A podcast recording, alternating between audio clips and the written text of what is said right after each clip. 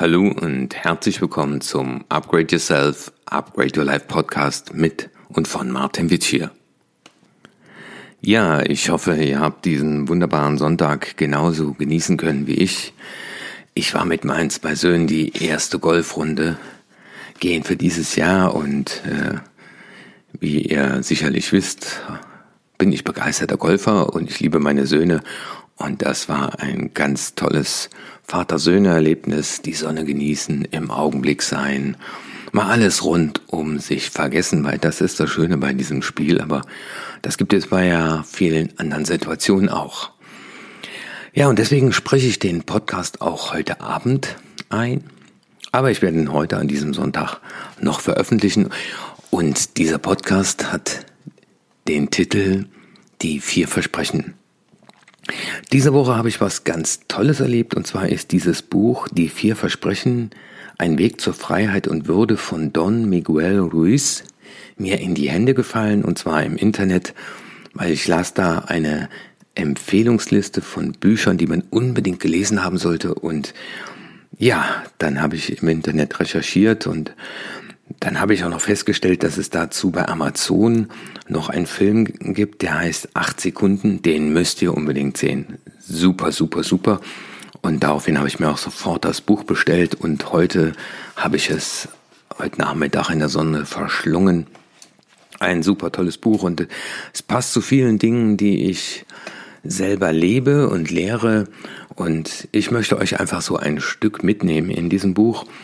Und zwar beginnt Ruiz damit, also der ist ein, ja, ein Nachfolge von mexikanischen, ähm, wie steht's hier so schön, mexikanischen, ich blätter einfach mal hier in dem Buch, wurde in einer Familie von Heilern hineingeboren. Er wuchs in Mexiko auf dem Land auf. Seine Mutter war eine Heilerin und sein Großvater ein Schamane. Er wendet sich aber diesem alten Wissen nicht zu und erst als er eine Nahtoderfahrung hat nach einem Autounfall, lässt er sich einweihen in diese alten, in dieses alte Wissen. Und das packt er hier in das Buch und auch dieser, dieser Film dazu hervorragend. Und ja, das, das Spannende finde ich, dass er, dass er nochmal zu Beginn des Buches erklärt, bevor er dann auf die vier Versprechen eingeht, so wie er sie nennt, dass er im Prinzip sagt, dass unsere Realität, in der wir jeder leben, wie ein Traum ist. Und er sagt halt, äh, ja, als wir noch in die Schule gingen, saßen wir auf einem kleinen Stuhl und richteten unsere Aufmerksamkeit auf das, was der Lehrer uns beibrachte. Er hat uns also erklärt, wie die Welt ist und ja, wir hatten nicht die Wahl, Deutsch sprechen zu lernen. Wir hatten keine Wahl, die Religion zu entscheiden, mit der wir aufwachsen. Ja, wir durften ja noch nicht mal unseren eigenen Namen aussuchen und die Welt um uns herum hat uns erklärt, wie die Welt ist und wie wir sind. Und das glauben wir. Und nach diesem Glauben leben wir und nach diesem Glauben nehmen wir die Welt wahr.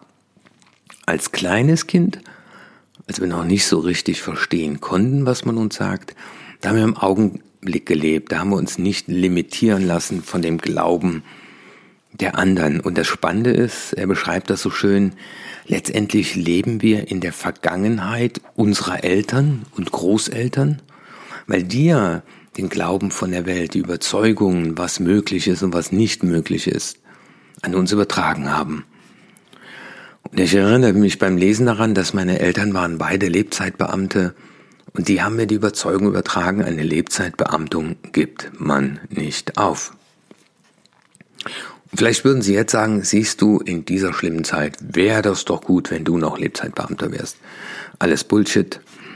Diese alten Glaubenssätze über Bord zu werfen, das ist, glaube ich, eine wahnsinnige Herausforderung oder was heißt, glaube ich, es ist es. Aber auch nochmal zu lesen. Wir lernen auch zu bewerten und zu verurteilen. Nämlich alle die, die sich nicht nach unseren Überzeugungen verhalten wie heißt es so schön, wenn wir aufhören, Recht haben zu wollen, erst dann können wir uns austauschen über unsere Glaubenssätze, über das, was wir meinen. Und ich finde es so spannend, wie er auch äh, da dem inneren Richter spricht in diesem ersten Kapitel, nämlich, dass man uns gesagt hat, wie wir zu sein haben Und wenn wir dann von uns erkennen, dass wir das A nicht wollen und A auch, auch nicht tun, weil das gar nicht zu uns passt, dann entwickelt sich in uns eine Art Schuld und ein innerer Richter, der sagt, siehst du mal, du bist nicht gut genug, weil das, was man dir vorgelebt hat, das sei toll, das bist du nicht. Aber das Spannende ist, dass was an uns toll ist, was in uns toll ist, was auf Entdeckung wartet, da hat man viel zu selten, oder viele Menschen sagen mir das, hat man ihnen viel zu selten gesagt, das ist das Geniale. Du bist bedingungslos liebenswert, weil du bist, wie du bist. Ja, und dann äh, geht er auf das erste Versprechen ein. Und hier schreibt er, verwenden Sie mit Bedacht Ihre Worte und seien Sie untadelig mit Ihrem Wort. Und er meint, das wäre das schwerst zu beobachtende und bringt dann auch, ja, äh, das Beispiel aus der Bibel. Die Bibel fängt nämlich an, en arche hologos. Am Anfang war das Wort und das Wort war mit Gott und das Wort ist Gott. Also Gedanken sind Energie. Das ist eine der sieben geistigen Gesetze, die ja auch die alten Ägypter aufgestellt haben. Und das Wort ist das machtvollste Instrument in unserem Leben. Und hinter dem Wort ist ja der Gedanke, also nochmal die Aufforderung, was denkst du über dich und die Welt und was sprichst du? Und sei dir deiner Worte und Gedanken bewusst, weil damit kreierst du deine Realität. Und wenn du glaubst, schreibt er hier, dass du dumm bist und dann wirst du auch alle Dinge in der Selbsteinschätzung immer wieder betrachten mit, war das dumm, was ich getan habe? Und der Bann wird erst gebrochen, wenn vielleicht einer um die Ecke kommt und sagt, das hast du aber schlau gemacht, das ist aber toll. Und während du hier zuhörst, überleg dir einfach mal, welche Überzeugung hast du von dir und wo suchst du auch in deinem Leben die Wahrheit, dass das auch so sein muss? Und wenn wir jetzt nur mal an diese Situation der Krise denken, egal was dir gerade passiert, denkst du dann, tja, typisch. Genau, ah, jetzt trifft es mich. Ah, jetzt kann die ganze Welt mitbekommen, wie ungeschickt, wie dumm oder äh, so. Und auch diese Krise, die wir gerade erleben, konfrontiert uns mit unseren eigenen Glaubenssätzen. Ist die gegen uns gerichtet? Nein, die, die Situation mit der Pandemie, die wir haben, die ist, wie sie ist. Aber überleg einfach mal, was, was geht dir dabei durch den Kopf? Welchen Anteil in dir lernst du gerade nochmal neu kennen? Und das zweite Versprechen, das er nennt, sagt er, nehmen Sie nichts persönlich.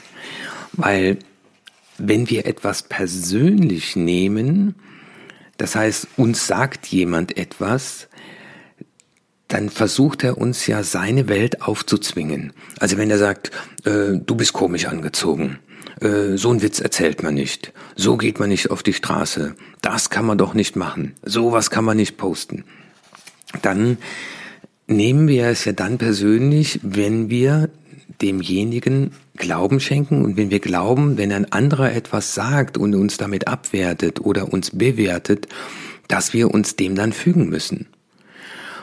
Und dieses Nichts Persönlichkeit haben, in sich zu ruhen, interessierte Beobachter der Welt des anderen zu werden und dann zu sagen, spannend, dass du die Welt anders siehst. Ich kann ja die Freiheit haben, seine Welt zu betreten. Ich kann ja auch ein neues Bild von meiner Welt entwickeln, aber ich muss es nicht. Und dieses entspannt sein und sich entspannt fühlen, wenn andere uns bewerten, abwerten oder uns ihre Wahrheit aufzwingen wollen. Und umgekehrt natürlich schau auch mal, wie oft du anderen deine Wahrheit aufzwingen willst, indem du denen sagst, du musst das doch so sehen und so wie ich sehe ist richtig. Das dritte Versprechen, und er spricht immer von Versprechen, äh, steht hier, ziehe keine voreiligen Schlüsse. Also das heißt, interessierter Beobachter zu werden der Interpretation von dem, was wir als Wahrheit erleben. Auch wenn wir ein Verhalten von jemand anders beobachten, dann vermuten wir meistens, dass derjenige aus unserer Motivlage auch heraus handelt. Also wenn da Dreck auf dem Boden liegt und derjenige geht vorbei und sieht's nicht, dann sagten wir vielleicht, guck mal, der ist zu faul, das aufzuheben. weil wenn wir faul sind, es eben nicht aufheben. Und dieses Thema von Absicht, Verhalten und Wirkung. Wir sehen eine Wirkung und wir vermuten eine Absicht aus unserer Welt. Deswegen auch nochmal die Herausforderung, immer dann, wenn wir geneigt sind, das Verhalten eines anderen zu interpretieren, mehr Fragen zu stellen. Und sei es so ein Thema wie jetzt noch zuletzt beim Muttertag.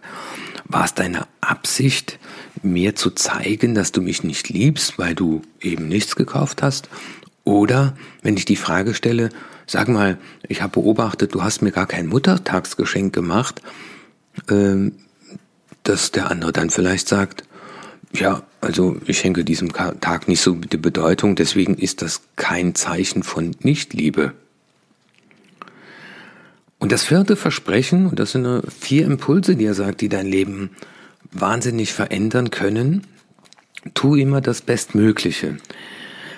Also das heißt, wenn du morgens aufstehst, auch wenn du in einem Schreibtisch sitzt, wenn du in einem Auto sitzt, wenn du vielleicht die Woche wieder mit deinen Kindern Hausaufgaben machst, weil du selber Lehrerin zurzeit bist, also man darf jetzt Lehrer sein oder Ausbildung, ist auch cool, dass du dann sagst, okay, ich gebe heute mein Bestes, ich habe kein Pädagogik studiert, ich habe keine Methodik Didaktik studiert, aber ich werde das tun. Und ich habe hier bei meinem Schreibtisch auch so ein Bild hängen, da steht drauf Fokus. Auch man kann sich auch alle Stunde fragen, hast du dein Bestes gegeben? Und wenn man sich im Spiegel angucken kann und sagen, ich habe mein Bestes gegeben, dann gibt es auch kein Urteil, dann gibt es kein Aburteilen. Aber auch zu sagen, wie kann ich es noch ein bisschen besser machen, weil ich es besser machen will und ich besser machen muss. Und dieses äh, gebe jeden Tag dein Bestes, das steigert doch den Selbstwert, spannenderweise. Ja, und dann ist das sechste Kapitel der tolketische Weg zur Freiheit, dass man sich eben mal intensiv mit den eigenen Glaubenssätzen beschäftigt. Also meine Überzeugung von der Welt und meine Überzeugung von mir. Also geh auch mal hin und nimm ein Heft und schreib in der linke Seite meine Überzeugung von der Welt und die anderen Überzeugungen von mir und dann lest dir die mal durch und dann überlege einfach mal, welche Überzeugungen dir die Welt gegeben hat, also dein Umfeld. Ne? Die Welt ist ungerecht, reiche Leute sind geizig, äh, wer, wer viel Geld hat, äh, der hat einen verdorbenen Charakter, äh, alle sind gegen mich, äh, sei auf der Hut. Ne? Und all diese, diese Glaubenssätze, Lebensweisheiten, die man uns übertragen hat. Ja, und dann lädt ruhig ein, den Weg des Kriegers zu gehen, nämlich Nein zu sagen. Zu sagen, ab heute äh, wie schreibt ihr ja so schön, der Krieger ist jemand, der gegen die Invasion der, des Parasiten rebelliert. Er bezeichnet diese negativen Gedanken, die nicht wir sind, als Parasiten. Und wir haben die Chance, unsere Freiheit wiederzuerlangen. Nämlich die Freiheit, die wir immer schon hatten, das zu sein und das zu denken, was wir sind. Und da musste ich dabei nochmal an, als meine Lieblingslieder der Fanta 4 denken. Und ich habe hier diesen Text ausgedruckt. Der Krieger erwacht, er wurde über Nacht zum Krieger gemacht. Also ich kann mir vorstellen, dass die dieses Buch auch gelesen haben. Macht sich bereit, hat sich gedacht, wir haben die längste Zeit mit Warten verbracht. Zeit mit Worten verbracht, es uns bequem gemacht, doch jetzt macht sich zeitlosig breit.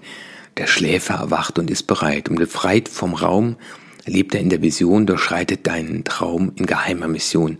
Und er kämpft, um die anderen aus ihrem Traum zu wecken, weil er weiß, dass ihnen viele kleine, in ihnen viele kleine Krieger stecken. Und dennoch sagt er nicht, komm mit mir.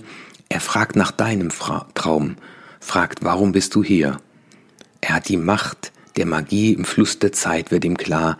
Er nimmt mit allen seinen Sinnen seine Zukunft wahr. Erweitert das jetzt durch sein Bewusstsein und erfüllt vom Augenblick, geht er den nächsten Schritt. Und er weiß, jetzt gibt's kein Zurück. Ja, so gesehen bin ich auch ein Krieger, der euch aufwecken will aus dem Traum und möchte auch, dass ihr weitere Leute aus dem Traum aufweckt. Und ja, du wachst auf und dein Traum geht weiter, weil der Zauber wirkt. Und ich finde das so schön, aufgewacht zu sein. Das hat nichts mit Religion zu tun, sondern das hat was mit Bewusstsein zu tun. Und äh, die Freiheit liegt im Raum zwischen Reiz und Reaktion. Da liegt unsere Freiheit, weil Reize strömen auf uns ein. Ob das jetzt die Krise ist, ob das die Bemerkung eines Nachbarn ist, eines Kollegen oder des Partners. Und wenn der Reiz auf uns strömt, dann haben wir die Freiheit, zwischen Reiz und Reaktion diese wahrzunehmen und sich zu fragen, spannend, dass ich mich gerade verletzt fühle, spannend, dass ich mich gerade provoziert fühle. Und tief ein- und auszuatmen und dann zu sagen, nein, darauf will ich nicht reagieren. Ich bin immun dagegen. Ich schaue mir das an als interessierter Beobachter, aber ich muss darauf nicht reagieren.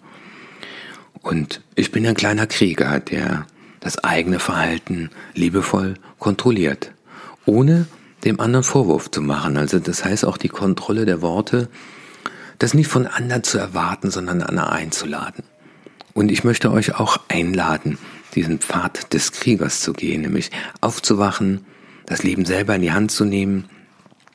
Und in seinem letzten Kapitel schreibt Ruiz äh, einen ganz spannenden Ansatz, nämlich wir haben die Fähigkeit, die Welt mit anderen Augen zu sehen und Stellen Sie sich einmal vor, ein Leben zu leben, in dem Sie niemand mehr verurteilen. Also wie oft erleben wir uns beim Lästern, guck mal, wie der das macht, wie kann man sowas machen? Und wenn wir das nicht mehr tun, dann fürchten wir uns auch nicht mehr länger vor Ablehnung. Und wir haben auch kein Bedürfnis mehr akzeptiert zu werden, weil wir sind ja bedingungslos liebenswert. Und dann machen wir uns frei. Und er sagt zum Schluss, das finde ich sehr spannend, Sei dir deiner Endlichkeit bewusst, also nehme deinen Tod an, weil du weißt nicht, ob du morgen noch lebst, und dann frage dich, wenn ich wüsste, dass ich nur noch diese Woche zu leben hätte, würde ich mich dann über so viele Dinge aufregen? Und umso mehr oder wieso mehr hätte ich mich heute über die Sonnenstrahlen in meinem Gesicht gefreut, weil ich gewusst hätte, es sind nur noch sechs Tage, wenn die Sonne heute untergeht. Und ich finde diese Gedankenkonstrukte sehr, sehr hilfreich, weil ich hoffe, dass ich noch sehr lange lebe, aber wenn ich doch mit dem Bewusstsein heute mein Gesicht in die Sonne halte oder das Vögelnde Zwitschern auf dem Golfplatz höre und einfach verdammt nochmal dankbar bin, dass ich sowas Schönes erleben darf, dass ich so einen tollen Sport erleben darf, dass ich so tolle Kinder habe, so eine tolle Frau, so ein tolles Leben führen darf, dass ich den Mut hatte, alte Glaubenssätze über Bord zu werfen und ja, den Pfad des Kriegers zu gehen. Er wacht auf, doch sein Traum geht weiter, weil der Zauber wirkt. Und dieses Aufwachen, das beseelt mich. Und das ist meine Mission.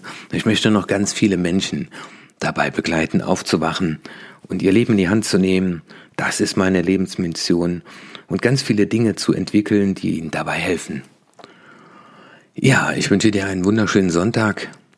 Und wenn du auch noch weiter aufwachen willst, dann lass dir von mir helfen oder geh mit mir den Weg des Kriegers. Finde ich eine total schöne Assoziation. Und ja, am nächsten Mittwoch heißt es wieder Upgrade Yourself, Upgrade Your Life.